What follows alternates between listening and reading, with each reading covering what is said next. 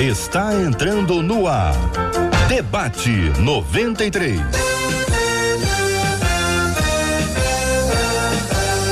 Realização 93 FM. Um oferecimento Pleno News. Notícias de verdade.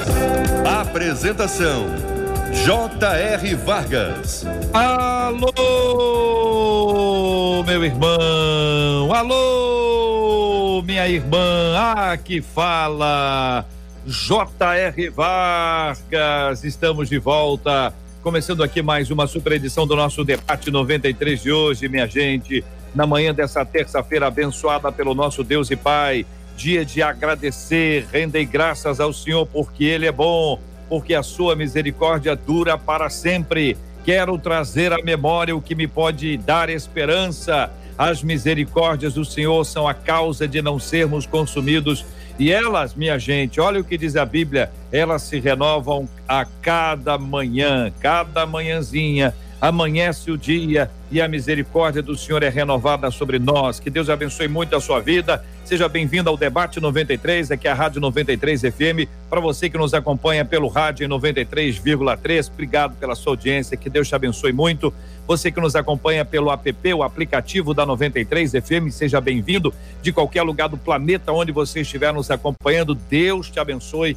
Deus te guarde, que Deus te renove. Muito bom dia e muito obrigado a você que nos acompanha aqui com imagens, acompanhando o nosso estúdio, Marcela Bastos no estúdio, cada debatedor em sua casa ou em sua igreja. E assim nós estamos nos conectando aqui, trazendo sempre muita gente especial para interagir com você. E você nos acompanha pela nossa transmissão no site rádio93.com.br, na página do Facebook da 93 e também no canal do YouTube da 93 FM e se é a sua primeira vez aqui com a gente, diga é a primeira vez que está chegando, você vai receber aí o bom dia, o graça e paz, a paz do Senhor, o shalom ah, da parte dos nossos queridos e amados ouvintes que sempre são extremamente acolhedores. Duas coisas lindas: é o acolhimento e também o respeito pela opinião alheia, ainda que seja diferente da nossa. Bom dia para ela, Marcela. Bom dia, J.R. Vargas. Bom dia aos nossos queridos ouvintes. Vamos juntos, com misericórdias renovadas, aprender um pouquinho mais do nosso Deus no dia de hoje. E você participa com a gente também através do WhatsApp, que é o 21 96803 8319. 21, Rio de Janeiro, 96803 8319. Porque, JR já tem gente dizendo: manda alô pra Caxambu, manda alô pra Baixada Fluminense. A turma tá chegando de todo Dourado, lugar do universo. Mato Grosso do Sul, tá é. na sequência aí. Nosso povo querido do Rio de Janeiro, eu gosto muito de falar os bairros, sabe? Cada bairro onde o nosso ouvinte está, pra gente assim, é um privilégio muito grande, muito grande mesmo. Vou pedir até, Marcela, a, a nossa equipe aí que possa nos ajudar para que o nosso ouvinte mande aí de onde você está acompanhando a gente. Dá o bairro, tá no Rio de Janeiro? Que bairro você está? Tá em Niterói? Qual é o bairro? Tá em alguma das nossas queridas e amadas cidades da Baixada? Tá em São Gonçalo? Diga que bairro você está ouvindo a gente. Se estiver fora do Rio, você vai dizer que cidade você está e nós vamos ter uma alegria muito grande. Se você estiver fora do Brasil, diga que país ou que cidade você está, que também vai ser um privilégio já já, daqui a pouquinho a gente mencionar com a ajuda estratégica da nossa equipe para fazer as anotações e depois passar para Marcela e vamos aqui interagindo, compartilhando com você. Obrigado, gente. Vocês são demais. É a resposta rápida e imediata, é carinho demais. Que Deus abençoe vocês sempre todo dia. Marcela, é a nossa turma aí. Quem é que chega Com hoje? Com muito carinho, a gente recebe os nossos debatedores telas sendo abertas, nossa menina da tela, a pastora Marisângela Rocha, pastor César Carvalho, pastor Altomir Rangel, todo mundo para mais um debate 93. Pastor César, pastor Altomir, pastora Marisângela, bom dia, sejam todos bem-vindos ao debate 93 de hoje. Alegria termos, termos vocês aqui com a gente hoje. Vamos ao nosso tema. Marcela leu o tema e na sequência a pastora Marisângela vai ser a primeira a poder dar a sua opinião e a sua palavra inicial. São as palavras iniciais, a rodada inicial, para a gente começar a tratar o tema aqui na 93 FM. Nosso ouvinte diz o seguinte: no nosso meio existem muitas expressões que são usadas como verdades bíblicas. Entre elas, existe uma que sempre ouço das pessoas quanto ouvinte. E essa expressão é: ó, não brinque com Deus, não. O que, que exatamente significa essa expressão? Pergunta o ouvinte. Ela tem origem em Gálatas 6,7, que diz: Não se deixe enganar, de Deus não se zomba? Isso seria uma ameaça? O que faz com que uma pessoa se torne um zombador de Deus? Como viver uma vida que leve Deus a sério? São as perguntas do nosso ouvinte. Pastora Mari, vamos, vou pedir para a senhora abrir o seu Desculpa, microfone. É, isso. é isso. Eu tinha esquecido de abrir o microfone. Desculpa, gente. Bom dia. Que prazer estar com vocês. Bom dia a todos os debatedores, JR e, e todos, Marcela. Que carinho, que bom estar com vocês nessa manhã, nossos ouvintes. Né? E a gente sempre aprendendo um pouquinho mais, né? Sempre conhecendo, prosseguindo em conhecer ao Senhor. É, eu, de tudo que foi lido aí, né? Eu não concordo com a palavra ameaça. Né? Isso é uma ameaça. Isso é a palavra de Deus. A palavra de Deus, ela nunca é uma ameaça. A palavra de Deus é o nosso manual deixado pelo Criador de uma vida plena, né, de, de se experimentar plenitude de vida. E nesse manual de plenitude de vida, não há apenas promessas, há também princípios, há também é, é, obediência, né? E nós precisamos entender que não há em momento algum ameaça, né? Existem direções, princípios de Deus, conhecimento que nos libertam e Deus não tem crise de identidade, ele sabe quem ele é e ele se revelou a nós na sua palavra. Então esse texto revela, né, facetas aí dessa desse conhecimento de Deus, de sabermos a sua dimensão, a sua soberania, a sua plenitude, né? Como eu disse, ele não tem crise de identidade, ele sabe quem ele é, mas nós como humanidade também precisamos conhecê-lo. Precisamos conhecer a nossa condição e saber quem Ele é. Né? E saber quem é o nosso Deus. Então, em momento nenhum, né? Eu, já, eu sei que tem muito mais coisa para falar, mas é aquela rodadinha de abertura, né? Então, vou parar por aqui, apenas dizendo que é, não é de forma alguma ameaça, é conhecermos, né, através da palavra, quem é o nosso Deus, os princípios para essa vida plena que Ele nos proporciona porque Ele é o nosso Criador e tudo que Ele faz é bom e é o melhor para a nossa vida. Pastor Altomir Rangel, bom dia, bem-vindo ao debate 93 de hoje. Queremos também ouvir as suas palavras iniciais sobre o tema, amigo. Bom dia, querido J.R. Vargas, bom dia, pastora Marisângela, pastor César e a Marcela e todos os ouvintes que estão conosco no dia de hoje aí. Prazer estar com vocês, gente. E esse tema foi muito bom, foi muito boa pergunta aí, porque eu acho que é uma pergunta de interesse comum aí. Muitas pessoas têm dentro da igreja essa mentalidade negativista, né? É, você geralmente fala para pessoas, quando a pessoa está deprimida ou está confusa, fala para ela, mas louva a Deus. E a pessoa, não, não está com vontade, tá, às vezes está em dúvida, né? Mas você fala com ela, amaldiçoa a Deus. E ela fala, não, posso amaldiçoar a Deus, né? A pessoa, ela crê mais, vamos dizer assim, no negativo, na maldição, do que na bênção, né? E, e, realmente a Bíblia fala, como bem falou a pastora Marisângela, é, que em preceitos, em, em, em, princípios, a Bíblia fala que em Gênesis 2 que tudo que o homem plantar ele vai colher. Existe essa lei estipulada por Deus antes da criação do homem, né? Ah, de plantar e colher dia e noite, etc. Contudo, eu tenho uma, uma, uma eu consigo extrair dessa, dessa especificamente de Gálatas 6 algo além muitas vezes as pessoas elas não leem o contexto, vamos dizer ali, do capítulo, né? Elas extraem apenas o versículo e às vezes nem o versículo completo e tentam interpretar aquilo ali de uma maneira mais simplória. Existe um contexto ainda mais amplo nesse sentido de, de ninguém zomba a Deus, né? Uh, e esse sentido tem muito a ver com a nossa doação, tem muito a ver com aquilo que você pode fazer para Ele e com aquilo que Ele pode fazer para você.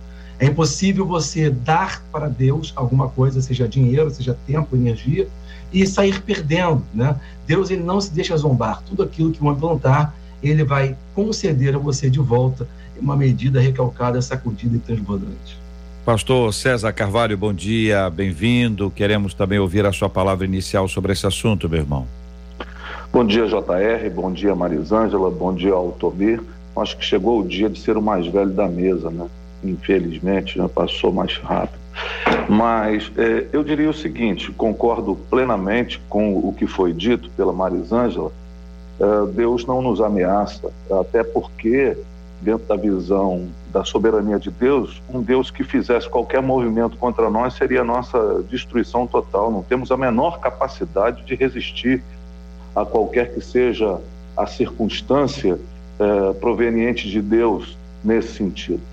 Uh, o que eu entendo, uh, o que Paulo está se referindo aos Gálatas, não é uma ameaça, mas uma advertência, como alguém que ama seu meu filho, eu estou vendo a, meu filho que eu amo, minha neta que eu amo, sou apaixonado, se eu estou vendo que ela está caminhando numa direção de um abismo, eu vou dizer, olha, aí à frente é um abismo, não vá por ele. Isso não é uma ameaça, isso é apenas uma advertência em amor. São placas na estrada da vida, né? são placas indicativas na jornada da existência. E nós precisamos saber e aprender a ler essas placas. O que o texto está dizendo é que a gente zomba de Deus quando a gente planta uma coisa e quer colher outra. É, a gente planta é, amargura e quer colher felicidade. Isso é impossível e é, de alguma maneira, uma zombaria a, a, a Deus no sentido que as coisas estão estabelecidas desde o princípio. Cada semente dará segundo a sua própria espécie.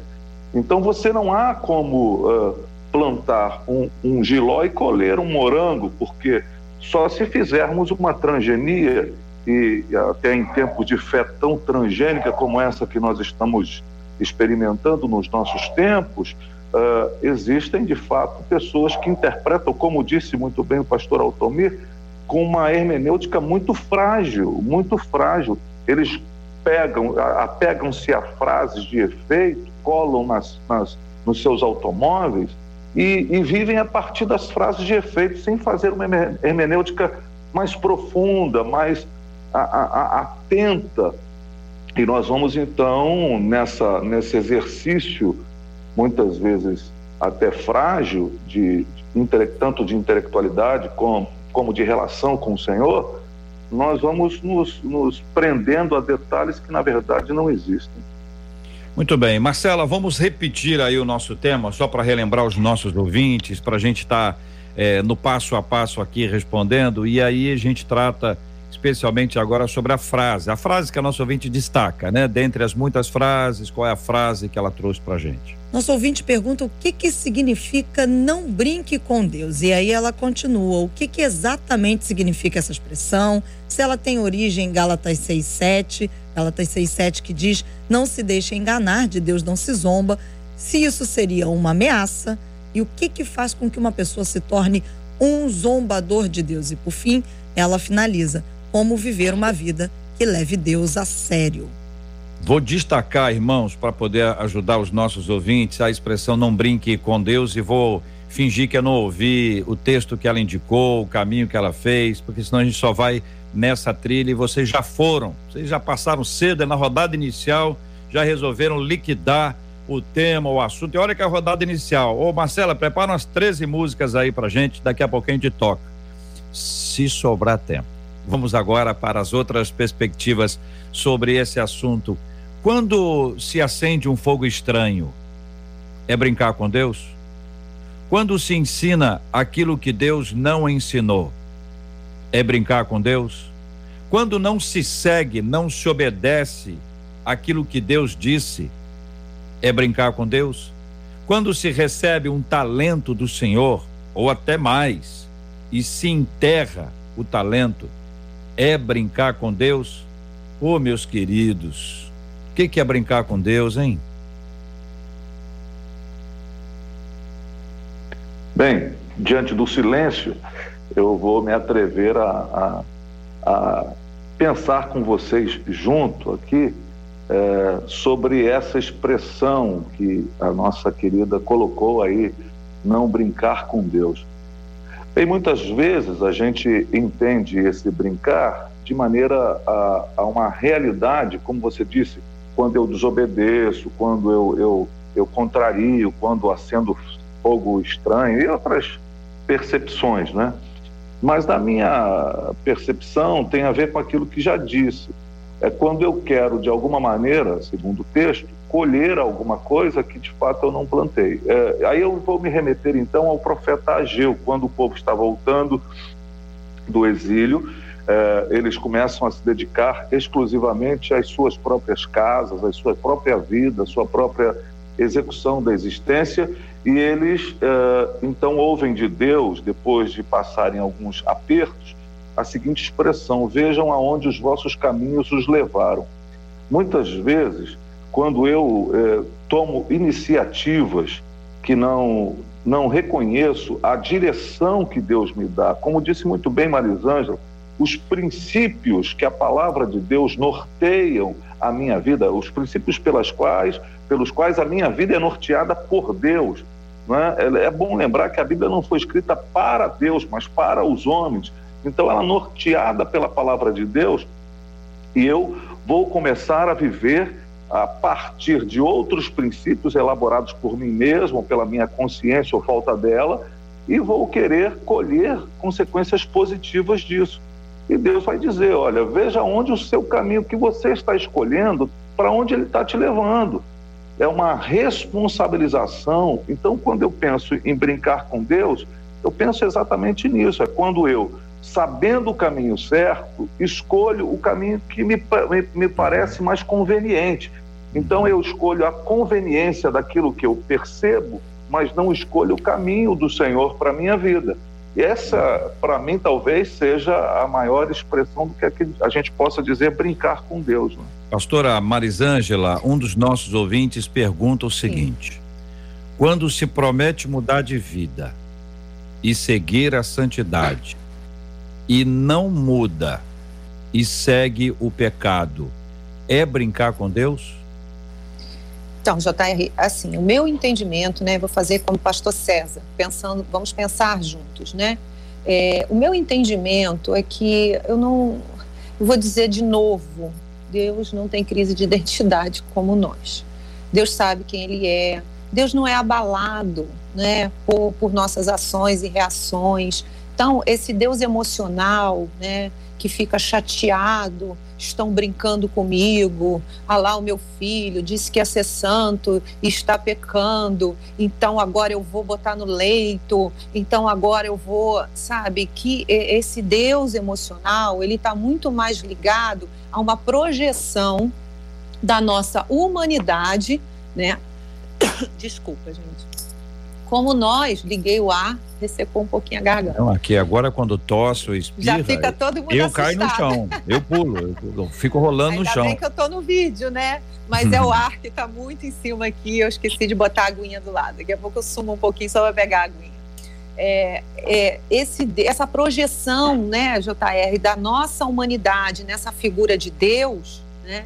Então, assim, é que nós entendemos dessa forma, mas eu de forma alguma entendo assim, né? Deus, quando vê um filho que está ali dizendo, eu quero ser santo, mas ele não cumpre, ele não consegue. Eu vejo um Deus que vai sinalizar de todas as formas o seu amor, Deus que vai dar novas oportunidades, Deus que acredita, Deus que não desiste. Deus que está sempre ali com vestes novas, sandálias, anel de autoridade, esperando o seu filho, que está vivendo uma experiência ruim, mas ele como pai, né? Sempre esse pai de amor. Então não acredito nesse Deus abalado que se sente irado, chateado, estão brincando comigo.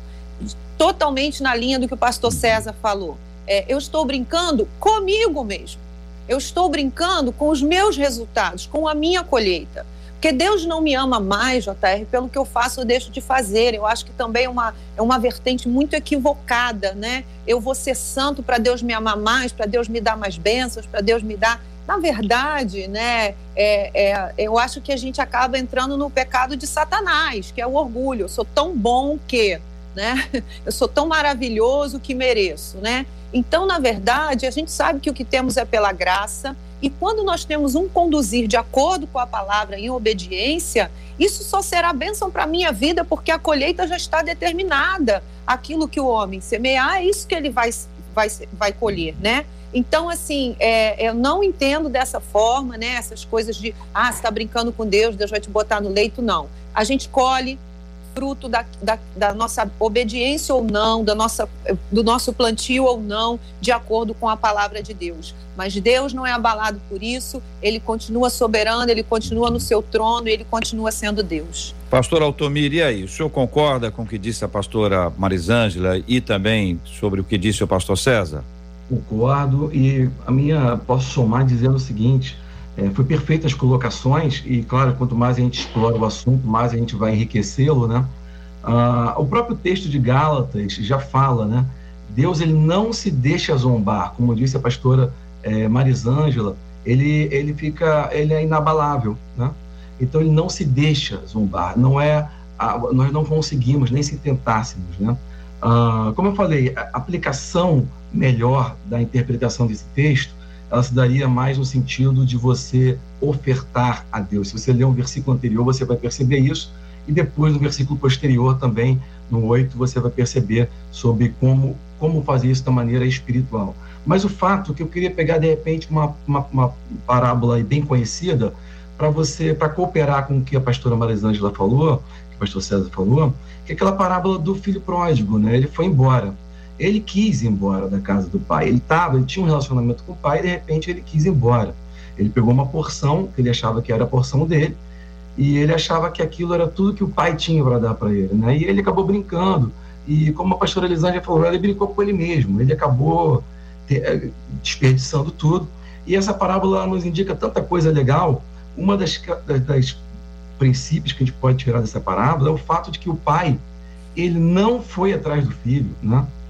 Então você perceba que muitas vezes a gente vê pessoas que a gente considera, ah, tá brincando com Deus. Deixa o cara brincar, ele não está brincando com Deus, né? Você está perdendo tempo, você está comendo bolota de porco porque você quer. E na parábola o filho volta. O pai estava esperando, como foi mencionado, né, com anel, com roupa, com sandálias, para colocá-lo, para aceitá-lo da maneira que ele estava, embora a aceitação de Deus não te deixe da maneira que você está. Ele te aceita como você está, mas ele não te deixa sujo como você está, ele te limpa, ele troca a sua roupa. Isso é aceitação. Então, o brincar com Deus, na verdade, é você perder tempo, meu amigo. Quanto mais você acha que está brincando com Deus, Deus é imutável e a gente, na verdade, está perdendo o tempo que nós temos aqui nesse, nesse período de vida, né? Bom, então pensando aqui juntos, queridos companheiros, irmãos, ouvintes amados que nos prestigiam com a sua a audiência tão especial, né? A gente está falando sobre uma frase que a nossa ouvinte encaminhou de não brinque com Deus. A pergunta foi uh, da promessa, do cumprimento, o que, que significa isso? Uh, e é possível a gente imaginar, por exemplo, que quando se construiu o bezerro de ouro, uh, eles estavam brincando com Deus no sentido de não levar Deus a sério e talvez esse seja o outro lado para que vocês nos tragam alguma algum ensinamento é, fundamental, né? Quando se brinca com Deus, não se está levando Deus a sério. Não se trata de, de, de, de perder ou de ganhar, mas de trazer essa, essa, essa questão que envolve a, a seriedade do nosso relacionamento com o Senhor. E tem exemplos simples, por exemplo. É possível que alguém pergunte ao esposo e o esposo ao lado da esposa e diga para esse esposo assim, a esposa ao lado, tá? E diga para ele assim: me diga uma coisa, meu querido, você é fiel à sua esposa? E de repente ele disse: olha, eu, eu quase sempre. Ou ele diga assim: olha, sempre que posso. Ou ele diga assim: olha, eu, eu, eu, às, às, vezes, às vezes sim, às vezes não. Quer dizer, considerando que essa pessoa so, sobreviveu aí os três minutos que se seguem a essa frase, você imagine bem que tipo de relacionamento haverá. Que relacionamento é esse em que a esposa olha para o marido, ou o contrário, o marido olha para a esposa no final do dia e diz assim: hoje foi o dia do, do quase sempre, do foi possível, fez tudo que esteve ao seu alcance, ou você disse: não, eu sou fiel sou fiel. E aí envolve essa questão de fidelidade a Deus. E não estou falando de dízimos e ofertas aqui, estou falando de algo que está acima disso, embora dízimos e ofertas esteja dentro disso. É a questão de perguntar: e aí, você é fiel a Deus? É a pessoa diz: quase sempre. Sempre que posso. Eu me empenho. A pergunta não foi se empenha, a pergunta foi se você é. Então, quando se tem uma infidelidade a Deus, não se está, de certa forma, deixando de levar Deus a sério? Acho que eu vou puxar então, pastor César, se você me permite. É o seguinte, é, é JR, o, a Bíblia diz que mesmo quando um homem é infiel, ele permanece fiel, né? Então, mesmo quando a gente é infiel, a gente não consegue brincar com ele porque ele é imutável, não tem jeito, e como foi falado, ele continua sendo bom, esperando o filho voltar para casa sempre, né? Se vai voltar ou não, aí o problema é dele. O fato é que, na verdade, hoje, é, eu, eu, eu vejo a Igreja de Cristo um pouco, por mais que a nossa igreja chamada evangélica seja a que mais busca, que mais tem conhecimento no meio cristão, eu vejo que muitas vezes nós é, ficamos muito contentes ou satisfeitos, né? é, com aquilo que nós já chegamos, já alcançamos, e muitas pessoas mantêm aquela ideia de Deus, aquela ideia de relacionamento, né? A pessoa ela não continua buscando como antes ou não continua atentando como antes, né? Uh, Deus ele está pronto, ele é poderoso para fazer sempre infinitamente mais do que pedimos ou pensamos. Mas o final desse versículo aos Efésios, no capítulo 3, versículo 20, o apóstolo Paulo ele fala que ele vai fazer tudo isso de acordo com o poder que vai operar através de nós. Então perceba que Deus ele vai envolver você para abençoar você e aos outros ao seu redor. Ele é fiel, ele é poderoso para fazer abundantemente além de tudo que pedimos ou pensamos, de acordo com o poder que opera através de nós, né? Então, quanto mais tempo nós perdemos, ou quanto mais tempo nós é, deixamos de obedecer, ou, ou nos desapercebemos do propósito das coisas, né? Como você citou aqui o, o, o bezerro de ouro, aquilo foi é, uma, um, talvez um desconhecimento, né? Uma mania que aquele povo tinha de adorar ídolos e eles na verdade não tinham, não sabiam para que eles, tinham tanto, tantas riquezas, né? A Bíblia fala em Salmo 105 que eles saíram do Egito cheio de ouro, cheio de prata. E tinha um propósito para a riqueza. Tudo, tudo que Deus bota em nossas vidas tem um propósito, né? E eles não sabiam para quê, por isso eles acabaram fazendo outros deuses. Quando você não conhece o propósito de Deus para sua vida, você acaba construindo outros deuses para você, né? Quando você não conhece o propósito de Deus para aquilo que você está vivendo hoje, seja seja você tendo um lar cristão. Tem pessoas, JR, que hoje é, não vão mais à igreja, por quê? Porque construíram para si bezerros de ouro, né? Botaram talvez um Covid, essa, essa mídia, ou botaram talvez é, é, a desculpa né, da, da, da, peste chinesa como se fosse um impedimento da pessoa buscar a Deus, como ela ia antes, se congregar, fortalecer a fé, ministrar, ser ministrado. E, na verdade, essa mesma pessoa não deixa de ir para a sua casa de, praia, sua casa de praia é, em Angra dos Reis, ou em Itaipava, ou em Cabo Frio, ou ir no supermercado e tudo mais. Então, perceba que tudo volta para a prioridade. E prioridade é sinônimo de valor quando você não dá valor a Deus, não bota ele em primeiro lugar e acaba acontecendo isso. Obrigado, pastor. Marcela, vamos ouvir o que dizem os nossos ouvintes e as perguntas que são encaminhadas, por favor. Aqui pelo WhatsApp, o nosso ouvinte está dizendo o seguinte: ok, ouvi vocês, entendi, mas quero perguntar sobre três personagens bíblicos. Saul, Nadab e Abiú não são exemplos de pessoas que brincaram com Deus? É a pergunta de um dos nossos ouvintes pelo WhatsApp. Para quem, Marcelo? Ah, pastor César, vamos começar com o senhor. Bem, é, na perspectiva humana, ah, sim, ah, as pessoas, esses personagens, seguiram por caminhos que, de fato, é, de alguma forma, uh, caminhos que não eram os caminhos indicados por Deus para sua própria caminhada. Na visão humana, isso pode parecer que eles brincaram. O que nós estamos dizendo é que, de fato, é impossível você mover Deus a partir, então, de atitudes dessa forma. É, Deus é inabalável na sua concepção, na concepção que nós temos dele.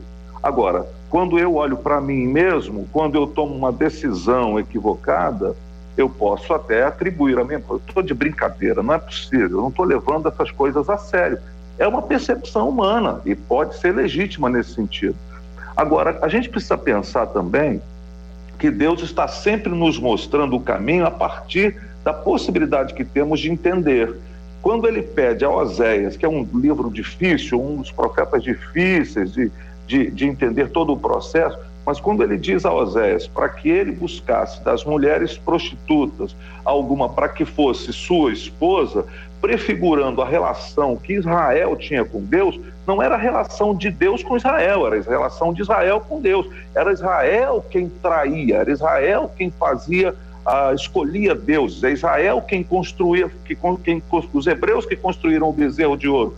E não Deus que se apequenou no sentido de ficar chateado, contrariado, ficar como, por exemplo, carente. Ah, vocês estão me abandonando. Olha, eu vou, vou castigar vocês, meninas, vocês estão me abandonando. Não há uma carência divina nesse sentido. Então, o, o alerta divino em relação à brincadeira é, é, é, é, em relação ao ser humano e não em relação a Deus.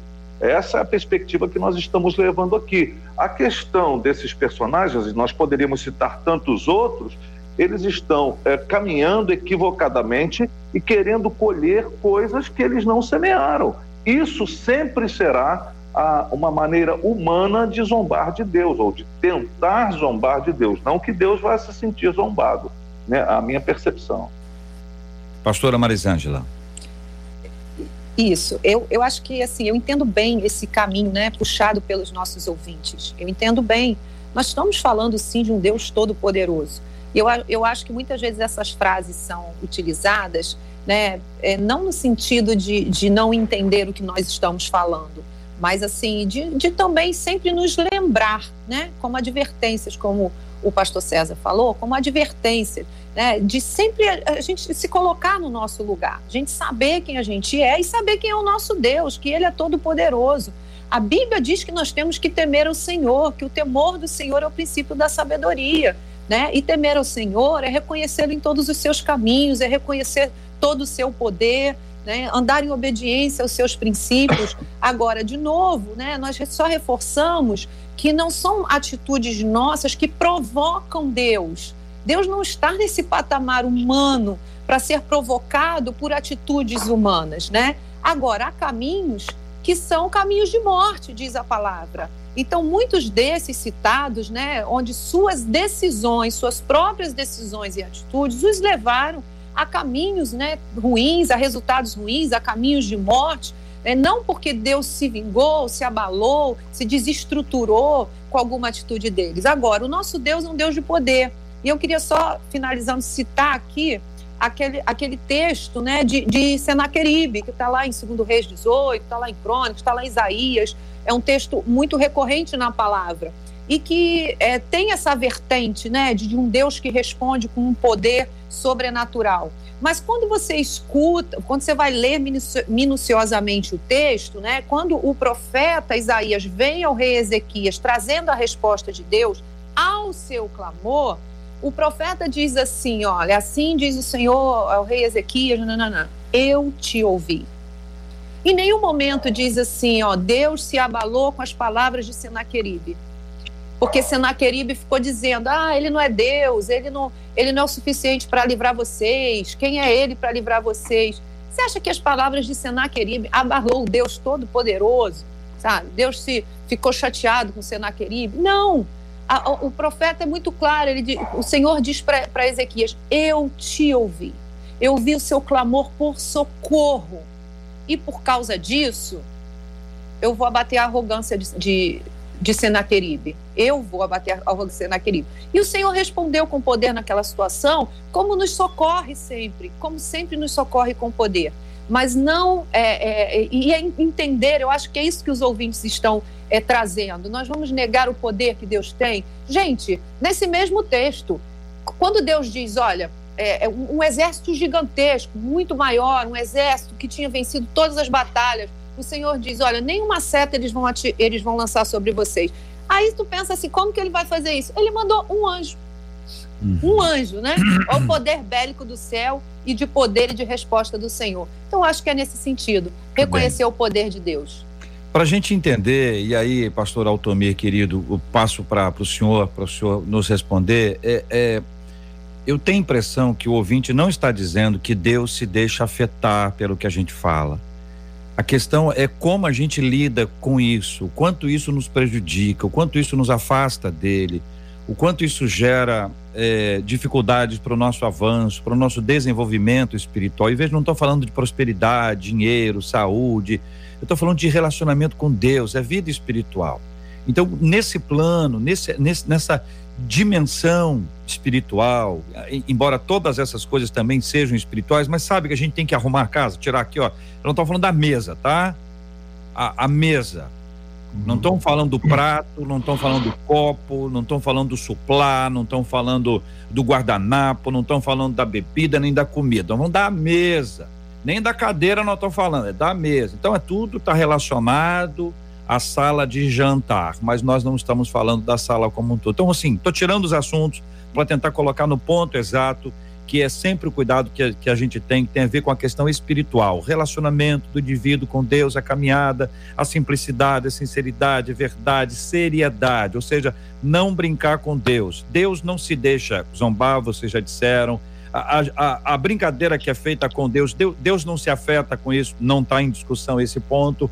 O que está em discussão é que o que, que gera essa ausência de seriedade da nossa parte com Deus as nossas falas não cumpridas, o nosso julgamento, o nosso orgulho, a vaidade, a prepotência, a mentira, qualquer coisa que, que aponte para a nossa não seriedade no relacionamento com Deus. E para ficar em exemplos, eu acho que o exemplo ajuda, pastor Altomi.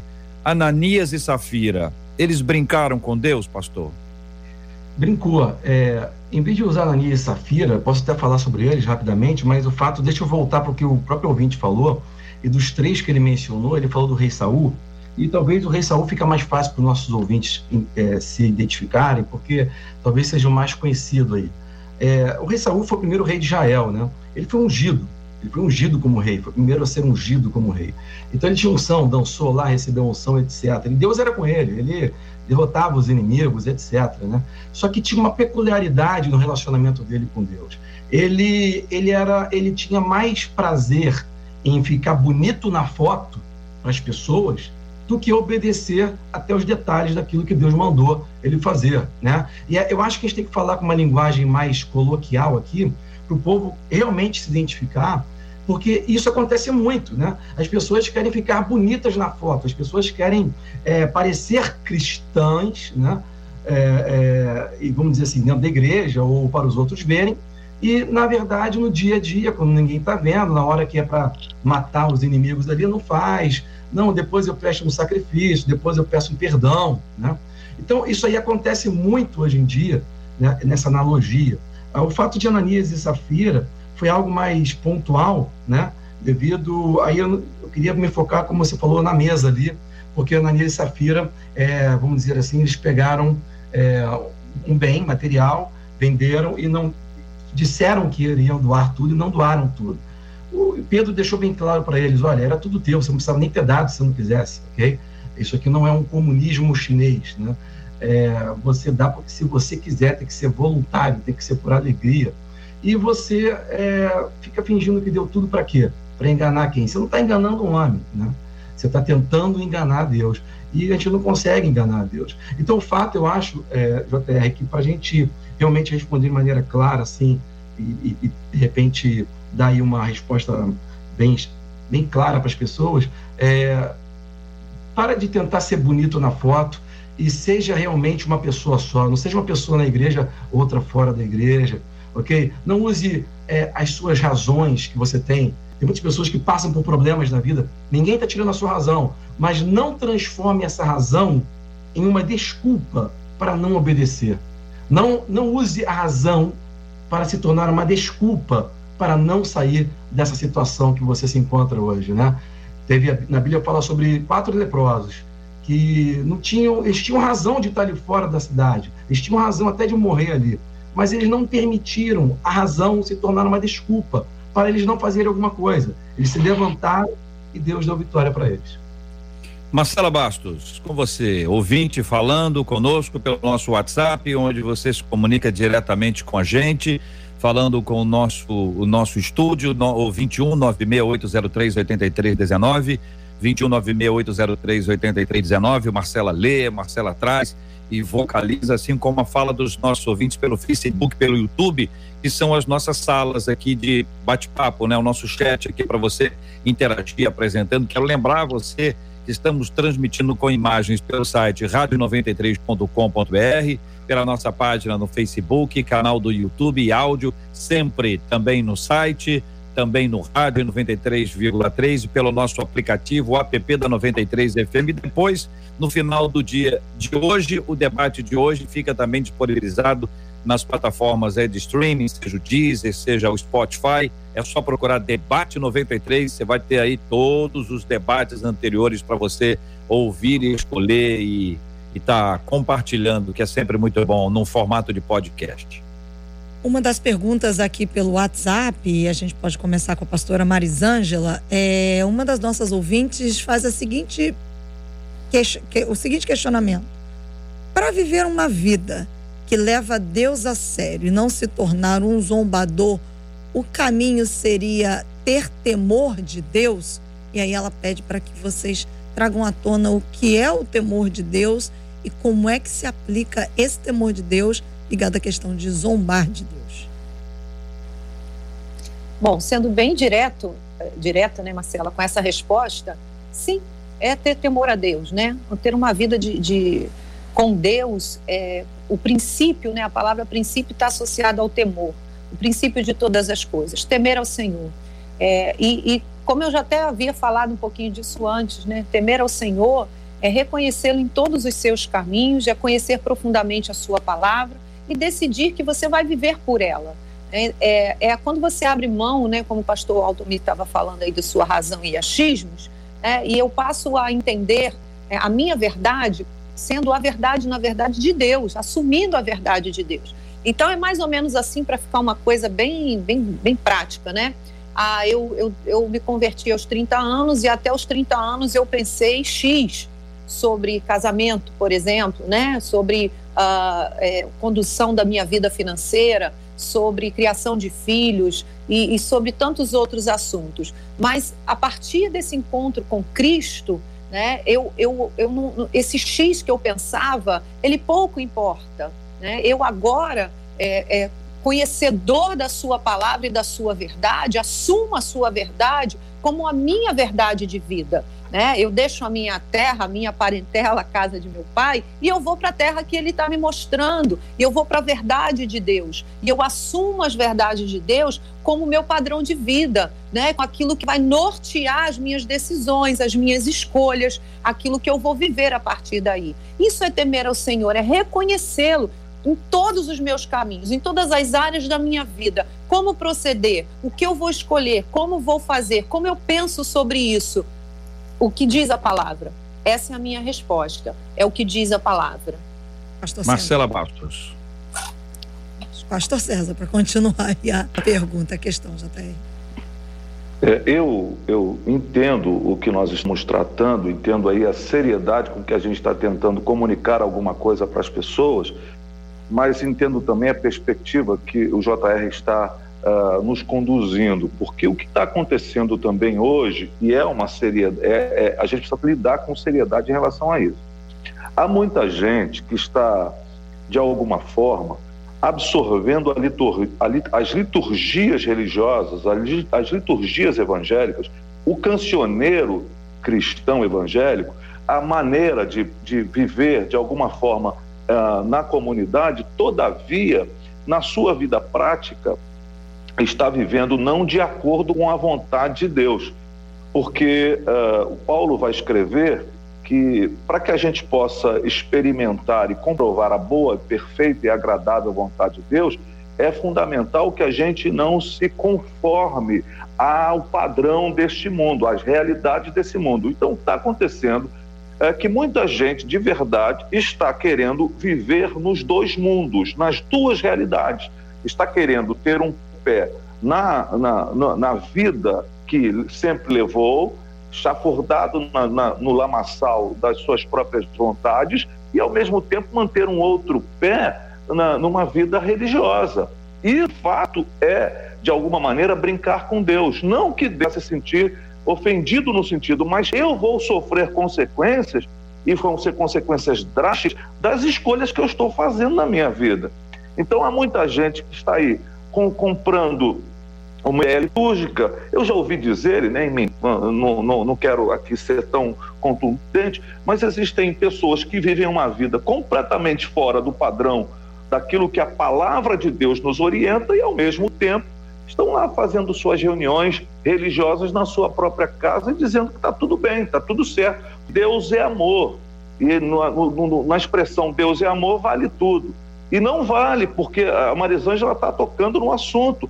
É fundamental temer o Senhor e não ter medo dele, reconhecê-lo. E reconhecer não tem a ver com simplesmente uh, conhecer de maneira uh, religiosa, mas relacionar-se com profundidade com o propósito, com o desígnio dele, com aquilo que ele, sua palavra, para que nós vivamos. Agora, quando a Bíblia diz isso, não tem a ver com uma carência divina, tem a ver com a minha necessidade humana de caminhar uma vida de relação profunda com o Senhor. Eu acho que é disso que se as pessoas estão falando, se, que o se a tá Bíblia diz, se a Bíblia diz, é sim, sim, não, não. Se a Bíblia diz, olha, não mentais uns aos outros. Tá certo? Então, aí você diz, não, isso não tem nada a ver, pelo amor de Deus. Ô, ô, ô, ô. Primeiro de vocês três, Marisângela, César e Altomir, que falasse, assim, olha, mentir não pode. Vai aparecer alguém para dizer assim, vai dizer que você não mente. Tem sempre alguém para puxar para baixo, para dizer o seguinte, olha, ninguém faz isso como se fosse uma coisa absolutamente impossível. Uma utopia, né? Uma utopia. vida com Deus seria uma nós utopia. precisamos de misericórdia uns para com os outros, mas nós precisamos levar a sério tudo que a gente faz. Você imagina bem, chegou lá no, no avião, o Altomir que gosta, já foi, já falou de tantos lugares que ele já, já, já foi, entrou no, no avião e o piloto diz, olha pessoal, bem-vindos aqui, nosso voo vai ser muito legal, estamos indo para o destino tal, tal, talvez eu leve a sério esse voo, de vez em quando, sabe, ah, me dá vontade de zoar. Pensa bem qual seria a sua reação. Você chega no médico e, e o médico diz isso, o motorista do ônibus onde você entra, o maquinista do trem, do metrô, qualquer condutor de metrô, qualquer pessoa que diga para você que não leva a sério a profissão dele, ou que não leva a sério a atividade dele. No futebol é assim. Serinho, serinho, ô pessoal, pessoal, serinho, serinho. Aí o pessoal leva a sério aquele tempo ali. A gente espera que as pessoas levem a sério. Não, não quer dizer que seja sisuda. Não quer dizer que seja cara fechada. Não estão falando de ser sério e ser triste. Você pode levar a sério sendo muito alegre. Aliás, esse é o grande ponto. Então, eu fico imaginando o seguinte: será que Deus fez todo esse esforço uh, em enviar o seu filho? Jesus fez todo o seu esforço para perseverar até a cruz, tem todo o processo da sua ressurreição para a gente não levar a sério, para a gente levar mais ou menos a sério, para a gente levar a sério de vez em quando. A chapa esquentou. Olha, rapaz, o negócio é brincadeira, não. O homem virou crente demais. Olha aquela irmã, né, a chapa esquentou, a irmã tá firme como a rocha, mas olha, canta hino e, e faz tudo. Agora passou um pouquinho, melhorou, o vento soprou diferente, sabe? abriu o sol, a chuva, a tempestade passou, deserto ficou para trás. Estou vendo ali um oásisinho, ainda é mais ou menos, não é nem um oásis, oásis, mas não é mais o deserto. Quanto a gente deixa de levar a sério as coisas de Deus, o reino de Deus, a obra de Deus, seja para aquele que prega, para aquele que ensina, para aquele que canta, para aquele que escuta, para aquele que presta atenção, para aquele que não presta atenção, para aquele que quando o outro prega, viaja, voa, vai longe, para aquele que, que não, não, não estuda a, a, a palavra de Deus, enfim, essa seriedade que se revela numa atitude nossa, numa postura nossa. Então existem posturas nossas que não são vistas pelas pessoas. E aqui eu quero dizer uma coisa que é muito importante, quero dizer aqui rapidamente, porque existem pessoas que julgam a seriedade do outro pelo que eles veem. Quem somos nós para dizer que alguém leva a sério ou não leva a sério? O único que a gente pode falar aqui é sobre os textos bíblicos aqui, porque já está dito, já está explicado, já está claro, a gente já sabe. Agora, os demais aqui, ah, tem uma amiga minha que não leva Deus a sério. E você leva falando mal da sua amiga? Julgando a sua amiga, dizendo que ela não leva Deus a sério? A gente pode afirmar isso sobre o outro em algum instante? Veja como a gente precisa ter muito cuidado. O desafio, minha gente, é a seriedade levar Deus a sério. Com bom humor, hein? Com alegria. O povo de Deus é um povo alegre. Servir ao Senhor, Senhor com, alegria. Não é isso? Lembramos isso. juntos, né, Marisângela, do é. Salmo 100. Então a gente traz essa realidade da alegria, do júbilo, do regozijo, mas serinho, serinho, serinho.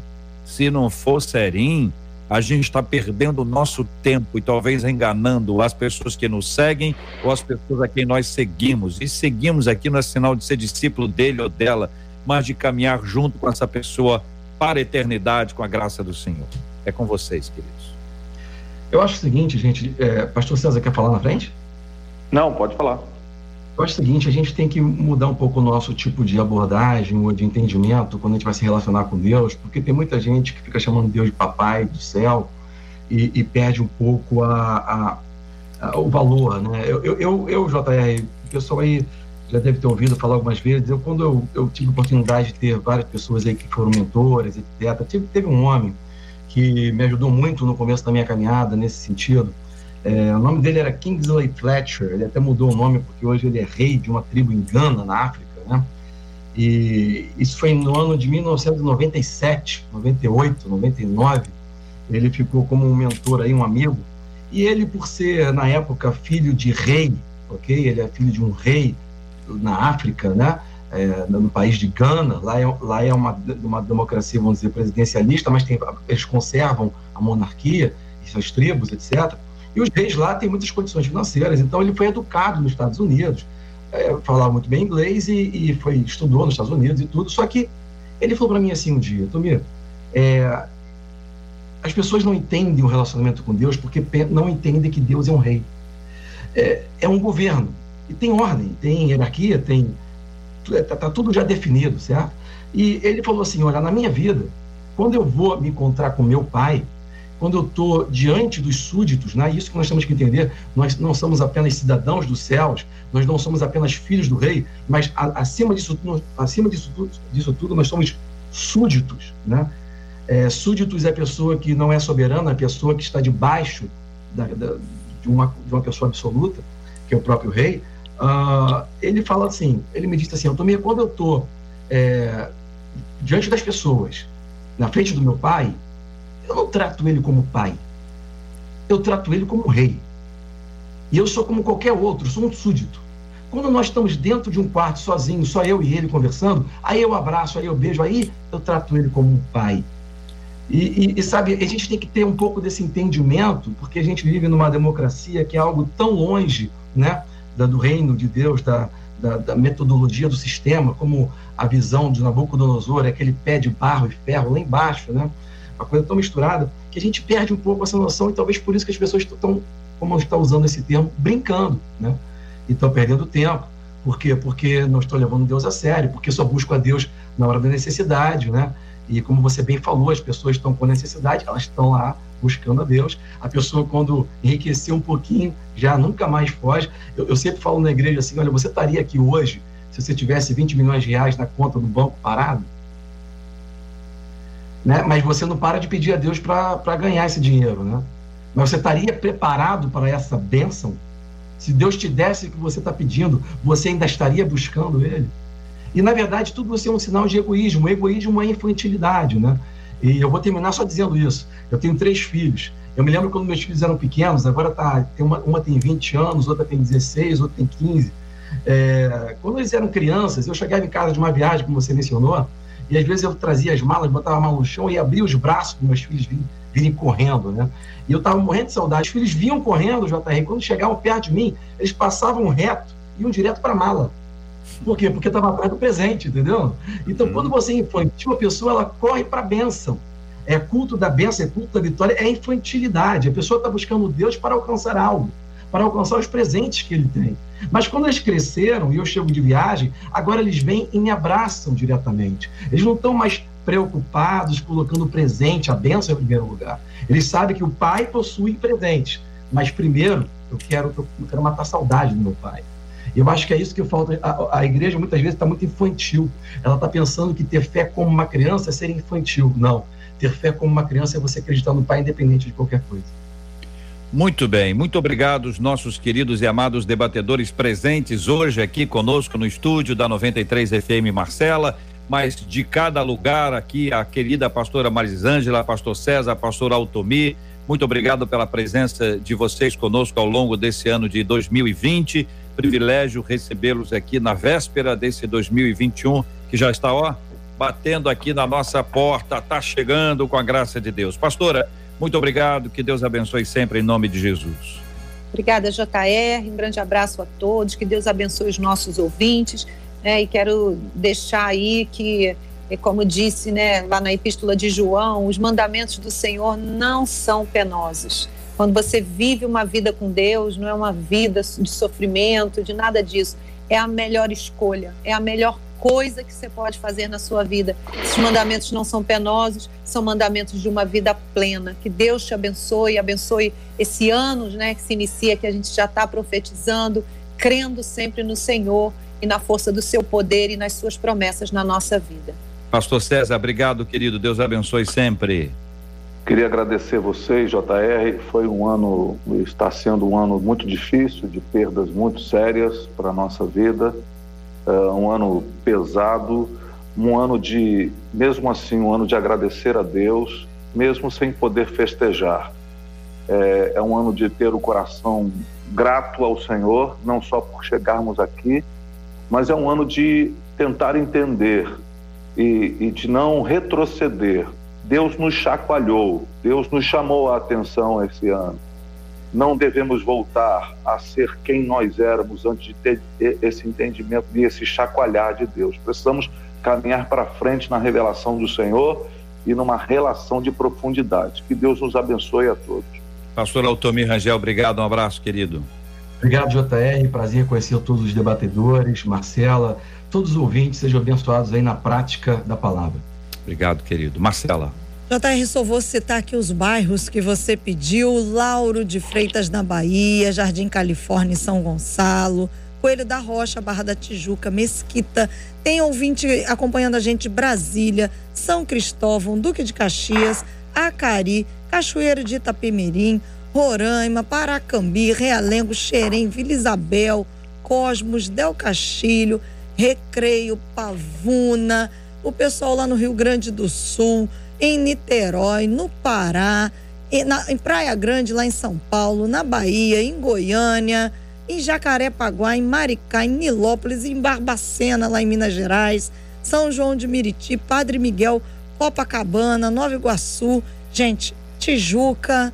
A gente só tem a agradecer a alegria, a companhia dos nossos ouvintes que nos dão carona no rádio, no celular, no tablet compartilham agora o debate 93 para que mais pessoas sejam abençoadas através da vida e instrumentalidade de cada um dos nossos debatedores. Deixo aqui todo o meu carinho, meu beijo aos, à pastora Marisângela, pastor César, pastor Altomi, que tem caminhado com a gente ao longo de tantos anos e num ano tão diferente, por vezes muito duro, permanecemos aqui, né, pastor César? É, porque o nosso Deus, ele abala as coisas que são abaláveis para que o inabalável permaneça. E ele é inabalável. E tudo passa. Mas as palavras dele não passam. E é muito bom a gente poder ter vocês aqui falando das palavras que vêm do trono de Deus. Muito obrigada. Obrigada mesmo. Muito obrigado, Marcela, pela sua palavra aos nossos debatedores, aos nossos ouvintes. Pastora Marisângela, ora conosco, por favor. Nós vamos apresentar os nossos temas diante de Deus em oração, como fazemos todos os dias. Temos orado e vamos continuar a orar pela cura dos enfermos. Nós oramos porque cremos, oramos porque temos um Deus que pode curar. Cremos no poder do Senhor, seja no uso uh, dos remédios. A gente precisa lembrar uma coisa que é muito importante: a gente ora para Deus curar e Deus pode estar lá um determinado dia, dar a um cientista, a um pesquisador a, a possibilidade de uma fórmula e essa fórmula é um remédio maravilhoso que vai ajudar na cura dessa enfermidade. Logo, quem está curando é Deus, usando os remédios, é sempre Deus. Lembre-se disso, é sempre Deus. Agradeça ao Senhor, glorifique a Deus pela bênção dele usar os médicos, dele usar os remédios, glorifique a Deus. Vamos orar por quem está dentro do quarto, fechado, isolado hoje, acompanhando a gente, dizendo: Olha, eu estou aqui, estou com medo, e, e tenho receios, e isso tudo é parte da nossa natureza humana, isso não é nada errado, isso é absolutamente normal e esperado, como é esperado a, que Deus faça companhia para a gente, e esse sobrenatural da presença de Deus supera todas as outras coisas. Então, fique tranquila, fique tranquilo, descansa no Senhor. Vamos orar como temos orado pelo consolo aos corações enlutados e pelo fim dessa pandemia em nome de Jesus. Vamos orar. Pai querido, novamente na tua presença, te dando glórias, te dando honras, te adorando, exaltando o teu nome. Nós queremos, Senhor, mais uma vez clamar, abençoando a vida de cada ouvinte, dos seus familiares, da tua igreja, Senhor, na face da terra. Senhor, de todos aqueles agora que estão enfrentando um grande deserto, Senhor, nesta área da saúde. Pai, nós os abençoamos, nós enviamos uma palavra de cura. Senhor, vai renovando a fé dos seus filhos, a certeza de que tu és Jeová Rafá na nossa vida, o Deus da nossa cura. Senhor, visita as famílias que passaram por perdas. Senhor, que estão vivenciando luto. O Senhor também é consolador e nós intercedemos por eles e continuamos orando, Senhor, para que toda essa situação possa passar, que o Senhor traga direção, que o Senhor traga escape. Nós confiamos sempre em Ti, Senhor, em o nome de Jesus. Amém. Que Deus te abençoe. Você acabou de ouvir Debate 93.